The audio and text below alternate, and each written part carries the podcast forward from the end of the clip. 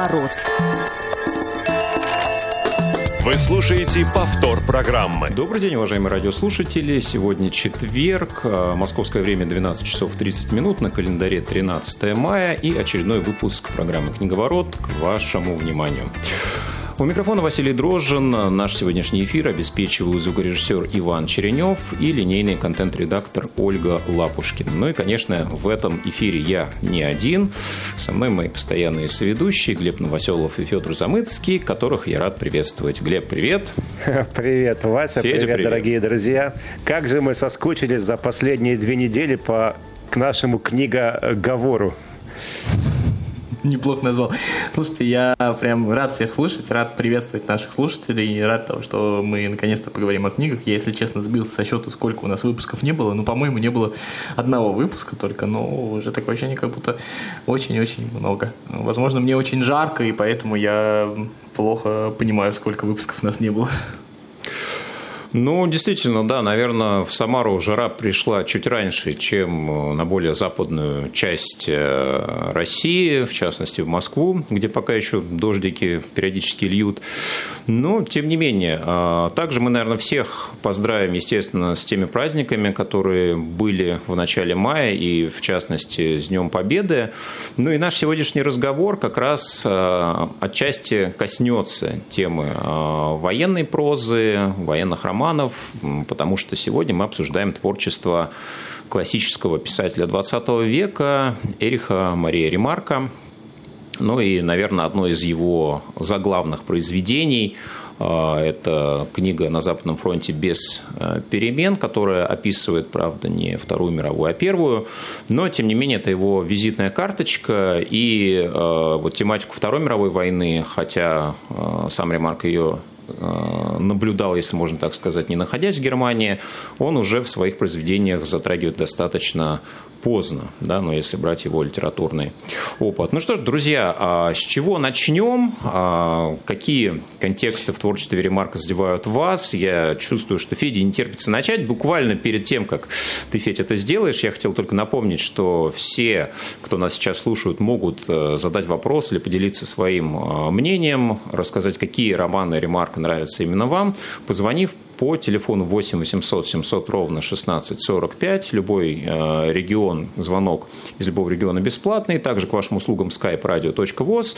Ну и мы принимаем сообщение на номер 8 903 707 26 71. Да, Федя, все. Да, э, как ты сейчас просто меня на очень такую мысль э, навел, которой у меня в принципе не было. Вот когда э, я немножко там в своей голове чуть-чуть готовлю, чуть-чуть формулирую, что я скажу. скажу. И вот когда Только чуть-чуть, поздрав... да? Да, поздравлять э, с Днем Победы, я как раз подумал, что Ремарк это как раз тот писатель, э, с которого у нас в России, в принципе, в большинстве случаев начинается так скажем, мы встречаемся и мы начинаем понимать, что в принципе Вторая мировая война и вообще вот этот вот промежуток между двумя войнами, в общем-то, это трагедия, затронувшая не только нашу страну, но и, в общем-то, так или иначе а, коснувшаяся всего мира. И вот это вот в каком-то смысле а, а, вот Ремарк это такой проводник российского читателя вот в этот глобальный мир и в том числе в эту глобальную трагедию, если хотите. Ну, а, согласен. Я предлагаю, наверное, начать как раз а, именно с обсуждения вот заглавного произведения «Ремарка» на Западном фронте без перемен. Я его, например, читал достаточно давно, и как раз это была первая книга «Ремарка» для меня. А, и вот, ну, наверное, действительно не, не просто так ее называют классическим произведением и одной из ярчайших книг представителей потерянного поколения, так называемого. Да, вот интересно. Я вот изучал тоже, готовясь э, к этому эфиру, материалы по данному произведению. А, ведь Ремарк писал ее а, достаточно долго, да, он сам был участником а, событий, был на фронте, был несколько раз ранен, и во многом его произведения основаны на каких-то личных впечатлениях. Но, тем не менее, вот в первом варианте издания «На Западном фронте без перемен» там были моменты, которые э, редакторы отказывались выпускать. На самом деле книга э, была встречена изначально редакционной коллегией достаточно холодно, да, и только уже попав в тираж, была воспринята аудиторией просто в захлеб. Но, тем не менее, вот один из таких фрагментов, который не вошел в финальное издание, звучал как размышление как раз героя произведения о том, что люди, попадая на войну, вот эти мальчишки, 19-летние, э, которых учили ненавидеть людей, которых они не знали, э, да, у нас есть звонок, но сейчас я закончу свою мысль. Так вот, э, вернувшись потом в обычную гражданскую жизнь, то общество, в которое попадали вот эти мальчишки, оно им не предлагало никакой идеи. Да, и это было настолько дико, а людей научили убивать тех, кого они даже не знали, и попав э, в обычное общество без какой-то четкой видимой морали для ремарка, многие из э, вот этих мальчишек не находили себе там места, и кто-то пытался решить проблемы э, тем же оружием, единственным способом, которым на тот момент владел. И это действительно такая очень ну, дикая мысль, и понятно, почему не все готовы были ее размещать на страницах э, выпущенного романа, но, тем не менее, мысль как мне кажется, достаточно правильно. Профессор Тихий у нас э, на линии. Профессор, здравствуйте, с прошедшими вас праздниками. Как вы относитесь к произведениям Ремарка? А, добрый день, друзья. А, Ремарк – это один из э, любимых моих писателей. Ну, наряду, наверное, с Джоном Фаузом – активно читал, естественно. Есть любимые произведения, в частности, о Второй мировой, а, «Искра жизни». Правда, там активных э, действий на фронтах нету. Концлагерь и все с этим связанное. А вопрос у меня к вам вот по какому поводу. Вы наверняка со мной согласитесь в том, а, что а, Ремарк писал о светлом, добром, вечном. Так? Ну, не, то, не только, на мой ну, взгляд. В любом случае, в любом случае... Ну, об этом тоже, да. А, да, так вот, а почему у нынешних политиков, в частности, Дмитрий Анатольевич Медведев говорил, что Ремарк его любимый писатель, при этом он остается в той системе координат, при которой мы живем, где царствует насилие в основном, ну и все остальное.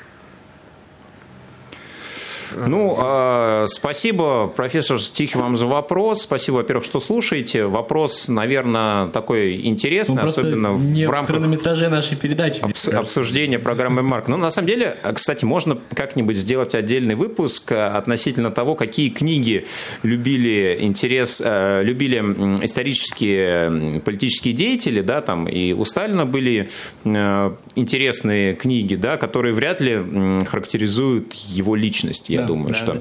Поэтому, ну, я тем более, вот... что Дмитрий Анатольевич сейчас уже, наверное, не настолько влияет на политику России. Да, я думаю, что пора уже дать слово Глебу, но я вот на твои вот слова э, чуть-чуть бы прям вот э, ответил про то, что ты говорил. Э, остались вы как-то неприменимы оказались в мирной жизни эти люди. Это раз. И второе, что ты вот говорил о том, что Ремарк сам был на фронте. На самом деле Ремарк там на фронте был, ну, что-то прям совсем небольшое количество времени. Может быть, месяц, может быть, два. Он успел добыть за это время ранен. Вот, и я просто хотел Но он был пример. ранен пять раз, я тебе скажу. А, да, ну, он очень мало был на фронте, вот, э, посмотри. Когда-то у Булата Акуджавы спросили про это, ну, как сказать, как, почему люди, в общем-то, которые пишут о фронте, очень мало. Ну, как бы есть исключения, мы их знаем, да? Ну, как бы сами э, на фронте не были. Он говорил о том, что как раз а, ну, он, кстати, и про себя в том числе говорил, самая большая проблема, говорит, это того, что ты а, уже настолько истерзан, настолько сломан, то, что ты не можешь вот как раз а, применить вот эти вот... А, то, то есть ты даже писать в мирное время не можешь. То есть, а, и мне кажется, что вот а, Ремарк как раз про это и написал. Там, кстати, помнишь, э, в книге был прекрасный момент, когда вот главный герой, он же уехал в командировку домой, да, э, и там, там уже было видно, что он себя не найдет, что это очень большой вопрос, то есть это, ну, он говорит фактически ремарк этим моментом, то, что это можно было заметить еще и, в общем-то, во время войны, эту проблему, но ее, в общем-то, никто не стал решать, а скорее на этом стали спекулировать. Но это отдельная тема э, в продолжении, мне кажется. А вот если говорить про Западном фронте без, без перемен, там есть совершенно замечательный момент, мне кажется, это какой какой-то такой великий литературный момент, который э, я не устаю всегда вспоминать. Это помнишь, когда он там полз по минному полю, э, и там была воронка вот от взрыва, и там был артиллери- артиллерийский обстрел, и он залез в эту воронку, чтобы спрятаться от обстрела. Там было тело француза. И он залез ну, вот, под мертвое тело, чтобы спрятаться там.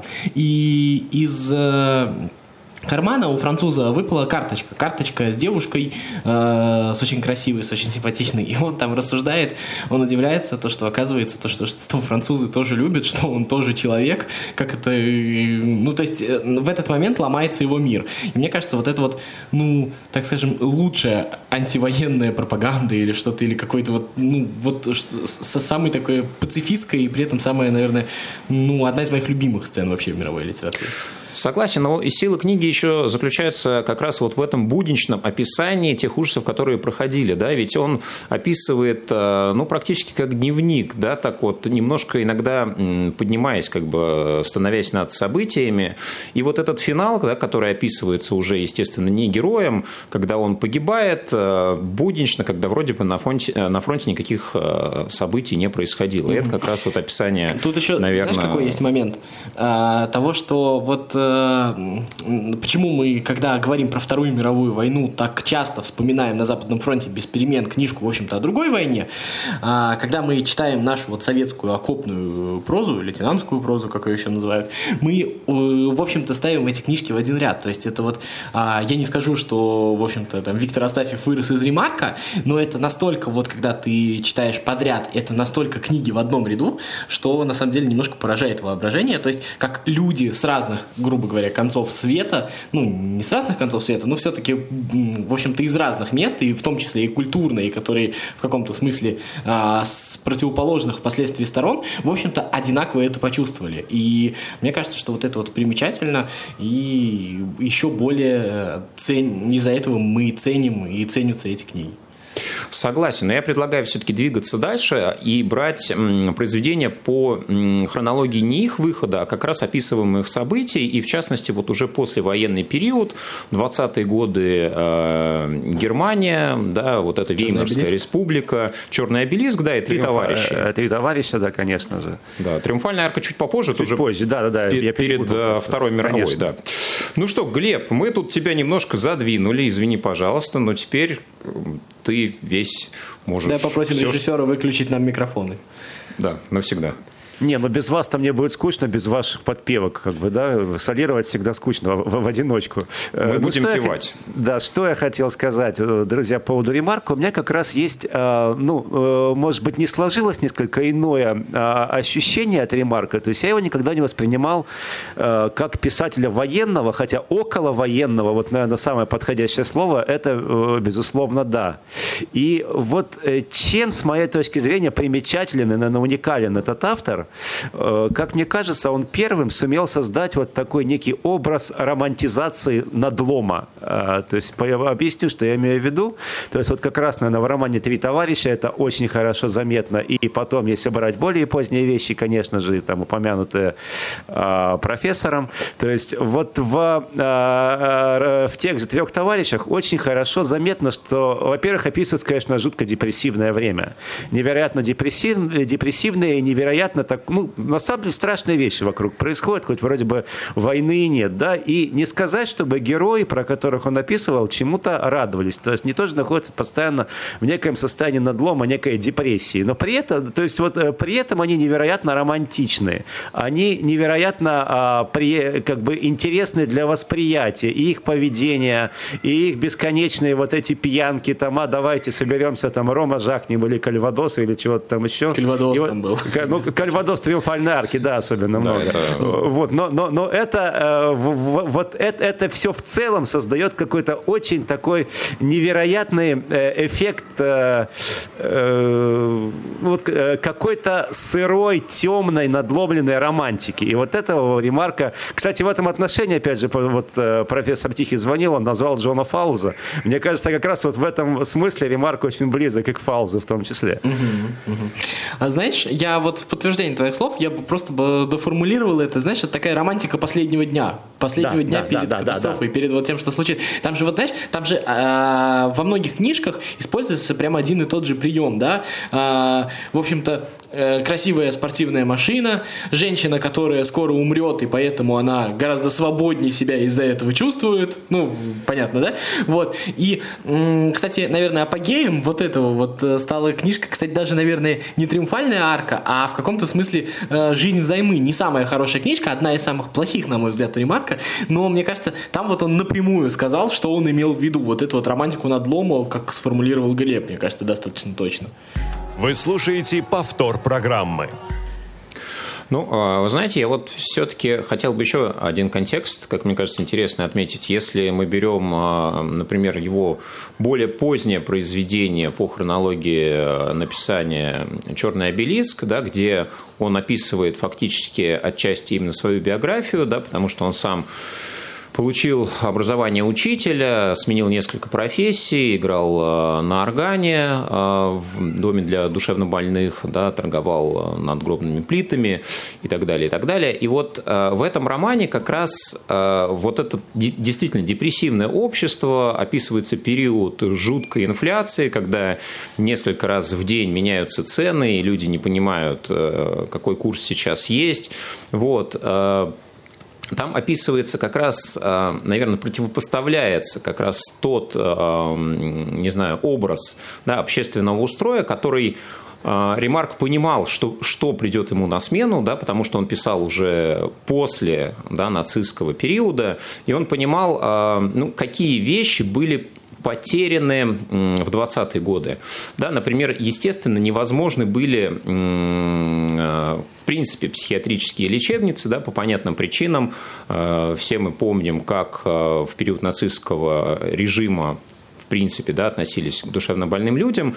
И вот он показывает как бы восприятие душевно больного человека и его размышления. Да, на примере вот этой девушки, в которую как бы главный герой а, отчасти влюблен, а он не понимает своих чувств, да, с одной стороны, он стыдится, что может ли он, э, в принципе, любить человека, у, кого, у которого раздвоение личности, но те мысли, которые он воспринимает от нее, кажутся ему достаточно интересными. И он э, в какие-то моменты понимает, что она, наверное, может быть более здорова, чем то общество, которое все люди привыкли считать нормальным. Да? То есть э, это... это такой образ, что мир сошел с ума, да. и э, сумасшедшие люди кажутся более нормальными в этой обстановке, чем Я думаю, те, с кем что... он общается.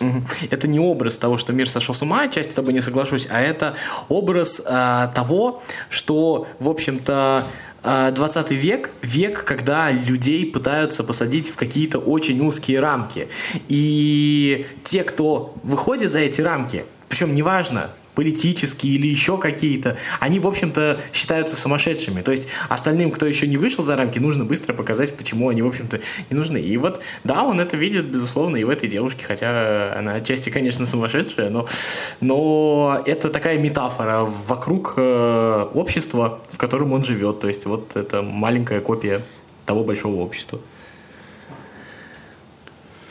Ну что же, Глеб, э, какие твои любимые произведения у Ремарка, если мы сейчас немножко абстрагируемся от хронологии? Ну, Тоже в э, Лиссабоне, наверное. Э, нет, кстати, не, ну, вот, наверное, уже вот по, по, по нескольким моим оговоркам вы поняли, что, наверное, для меня прежде всего, это, конечно, триумфальная арка.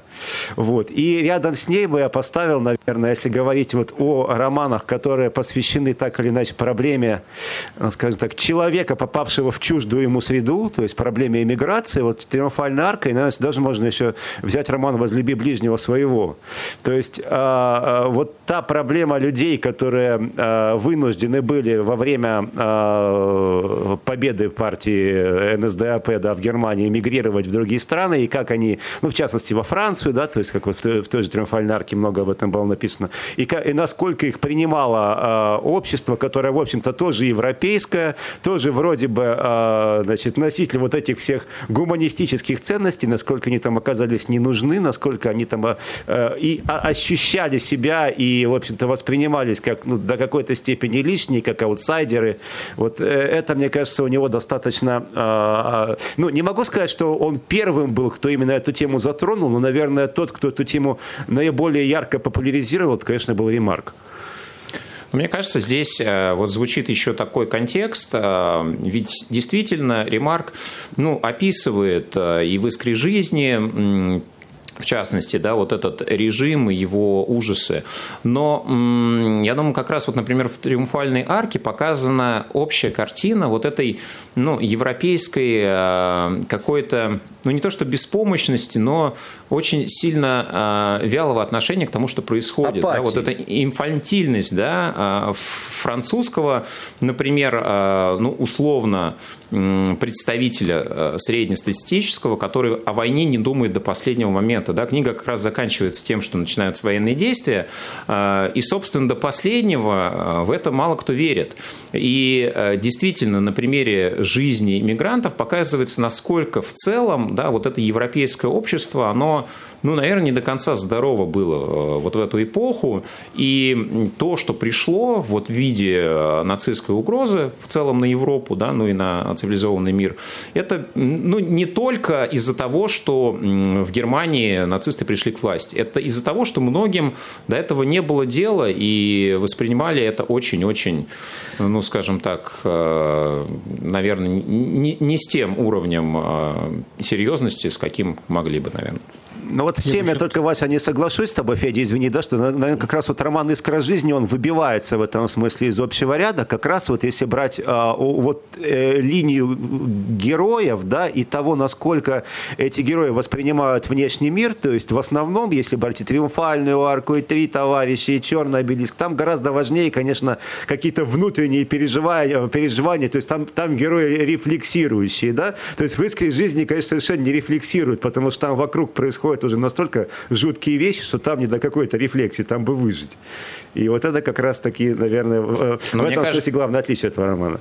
Но э, здесь как раз вот э, в чем-то перекликается с э, романом «На Западном фронте без перемен», но я не соглашусь, что не рефлексирует герой, да, он как раз мечтает, да, и он робко-робко мечтает, у него это вот как раз очень хорошо прорисовано в сюжете, да, люди настолько, ну, они настолько отвыкли от того, чтобы вот думать о будущем, да, они привыкли к той ужасной действительности, да, вне, скажем так, военное время, да, вот в режиме именно этого концлагеря, что им даже само помышление о том, что может быть по-другому, и они вернутся к нормальной жизни, они в это сами не могут поверить.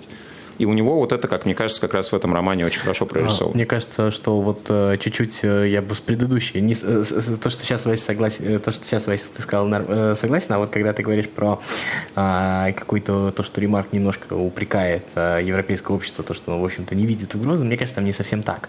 Мне кажется, если вот хронологически разбирать, то а, как раз в «Триумфальной арке» скорее Ремарк показывает естественность этой реакции, то, что люди не хотят верить в войну. Мне кажется, там нет упрека. А вот где есть упрек, и, кстати, книжка позже написано, об этом тоже нужно вспоминать, да, это черный обелиск. И там вот есть упрек, а, не в том смысле, что а, как бы, что несправедливо поступили с Германией, а в том смысле, что, в общем-то, а, такую Германию в каком-то смысле сами выпустили, э, сами вырастили, да, со всеми этими огромными репарациями, со всеми этими, и вырастили целые, а, в том числе и европейские страны, ну, вообще, в общем-то, все страны вокруг, да, Россия тоже в этом отчасти участвовала, а, а, вырастили вот эту вот Германию, которую обложили со всех сторон, и вырастили обиженное на жизнь поколение, злое, вот, и, то есть его не интегрировали в эту европейскую жизнь в каком-то смысле. И вот в черном обелиске вот этот вот упрек есть. И, кстати, а, вот это вот удивительно, то, что уже ну, то есть э, достаточно и промежуток прошел после войны, а, ремарк приходит, в общем-то, к этой, ну, как бы, если вот более ранний ремарк, это такой классический, ну, так скажем, европейский, глобальный писатель, а то вот, а, вот в этот период он приходит к чему-то прям более узконемецкому, что ли. То есть он говорит именно с позиции, а, так скажем, какой-то такой германской позиции. Вот это, мне кажется, удивительная метаморфоза сама по себе. Ну, смотри, я все-таки не соглашусь. Почему? Потому что, смотри, а, в той же «Триумфальной арке» вот этот заглавный герой Равич, а, врач, хирург, он же представлен как человек достаточно ценный именно в этом обществе. И то, что все вокруг понимают его ценность, пользуются этим и при этом закрывают глаза а, на то, что такие люди вокруг них и э, совершенно спокойно этим пользуются, да, понимают, что в соседних странах на тот момент э, не только в Германии уже были концентрационные лагеря, что происходит гонение на евреев, и люди это воспринимают в принципе как само э, себе э, существующее, пока это не пришло в их дом. Вот о чем, мне кажется, здесь ну, тоже вот, контекст. Кстати, я соглашусь, Вася, с тобой здесь. Вот ты сказал слово инфантилизм, оно очень хорошо подходит именно вот к триумфальной арке, потому что вот это вот, с одной стороны, полнейшая неприязнь, э, даже то есть, то есть на каком-то бытовом уровне вот к этим бошам, к немцам, да, вот, а с другой стороны, э, э, ну, скажем так, не, не, не желание видеть, что вот скоро грянет гром, да, что, собственно, вот все, все уже вот сейчас, сейчас случится что-то страшное, но, при, значит, но мы остаемся инфантилами, мы предпочтем сидеть дома, закрыться и, в общем, лучше об этом вообще не думать. И пользоваться немецкими иммигрантами. И пользоваться немецкими иммигрантами, конечно.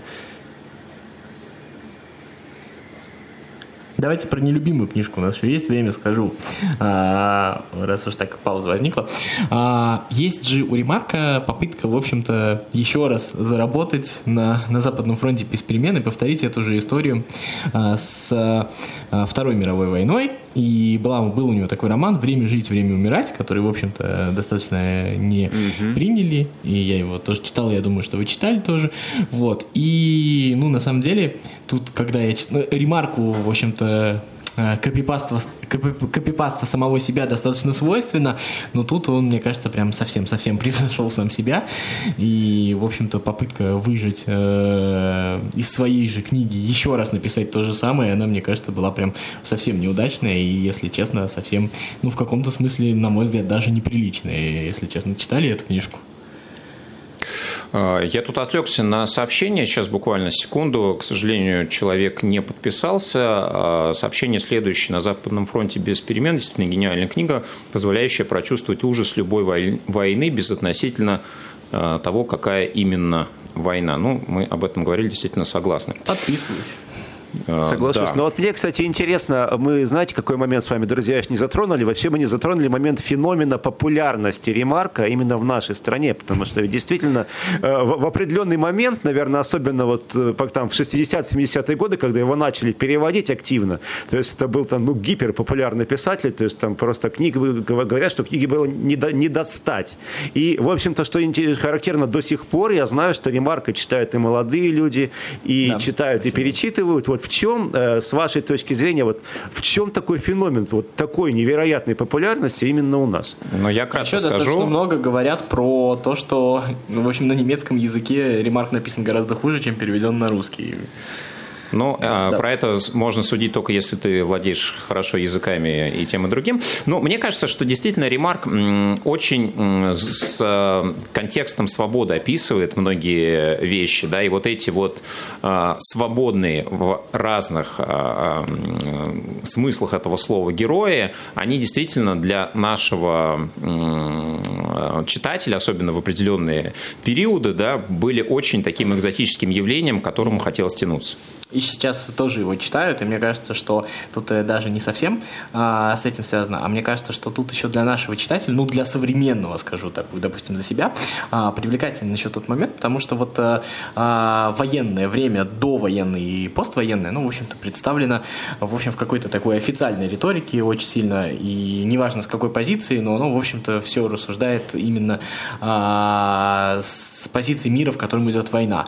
А вот у Ремарка его герои, даже несмотря несмотря на какую-то военную обстановку, а, живут обычной жизнью и делают естественные для людей поступки. И, в общем-то, мне кажется, что именно в этом а, э, эпоха описанная ремарком, та эпоха, она и привлекает нашего читателя. Ну что ж, друзья, если у вас есть свое мнение о истории и феномена популярности ремарка, то пишите нам на почту радиособакарадиовоз.ру. Этот эфир уже подошел к концу. Спасибо, что были с нами. Услышимся в следующий четверг. Всем спасибо. До новых встреч. Книга ворот.